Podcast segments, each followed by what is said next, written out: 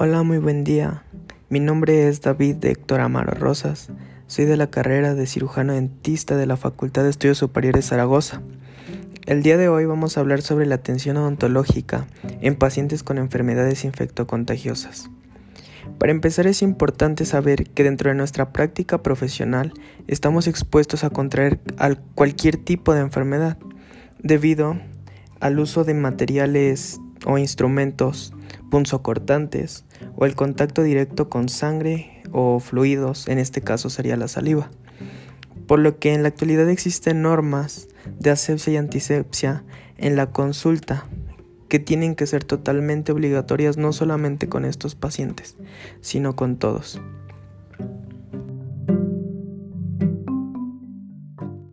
Dentro de estas normas generales es obligatorio el uso de guantes desechables, uso de cubrebocas y protección ocular, ya sea con caretas o con lentes de protección.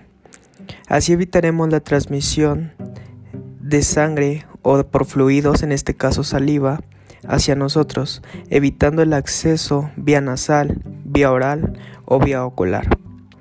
El uso de los guantes desechables es recomendable que sea menor a dos horas ya que llegan a perder permeabilidad.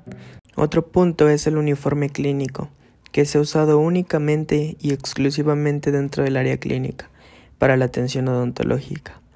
El uso de la barrera de protección para los pacientes, el uso de gorro desechable, lentes de protección y babero desechable también es recomendable dentro de estas normas. El utilizar eyector y evitar el uso de escupideras y la desinfección y o esterilización de todo el material. Es recomendable el uso de materiales desechables. En el caso de que sea un material que no es desechable, un instrumento que no es desechable, se recomienda que sea única y exclusivamente para ese paciente. Una vez establecidas estas normas, vamos a dividir en tres tiempos qué es lo que tenemos que hacer en una consulta ante un paciente con alguna enfermedad infectocontagiosa. Antes de la consulta tenemos que desinfectar y limpiar el área, utilizar materiales desechables, tener conocimiento de la historia clínica. Durante la consulta es importante lavado de manos, el control de objetos o instrumentos punzocortantes y tratar de reducir el número de citas.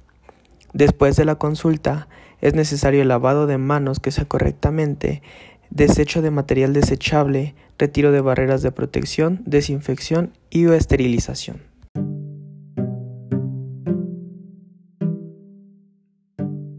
Como pudimos ver, el contar con las medidas de seguridad y de protección ayudará a reducir el riesgo de contagiarse en nuestra práctica odontológica. El diagnóstico oportuno por medio de la historia clínica nos ayudará a reforzar las medidas necesarias, ya que cualquier paciente se debe tener en cuenta. En los pacientes con enfermedades infectocontagiosas se deben de fomentar aún más estas medidas, tanto por el bien del odontólogo como del personal y además de los pacientes.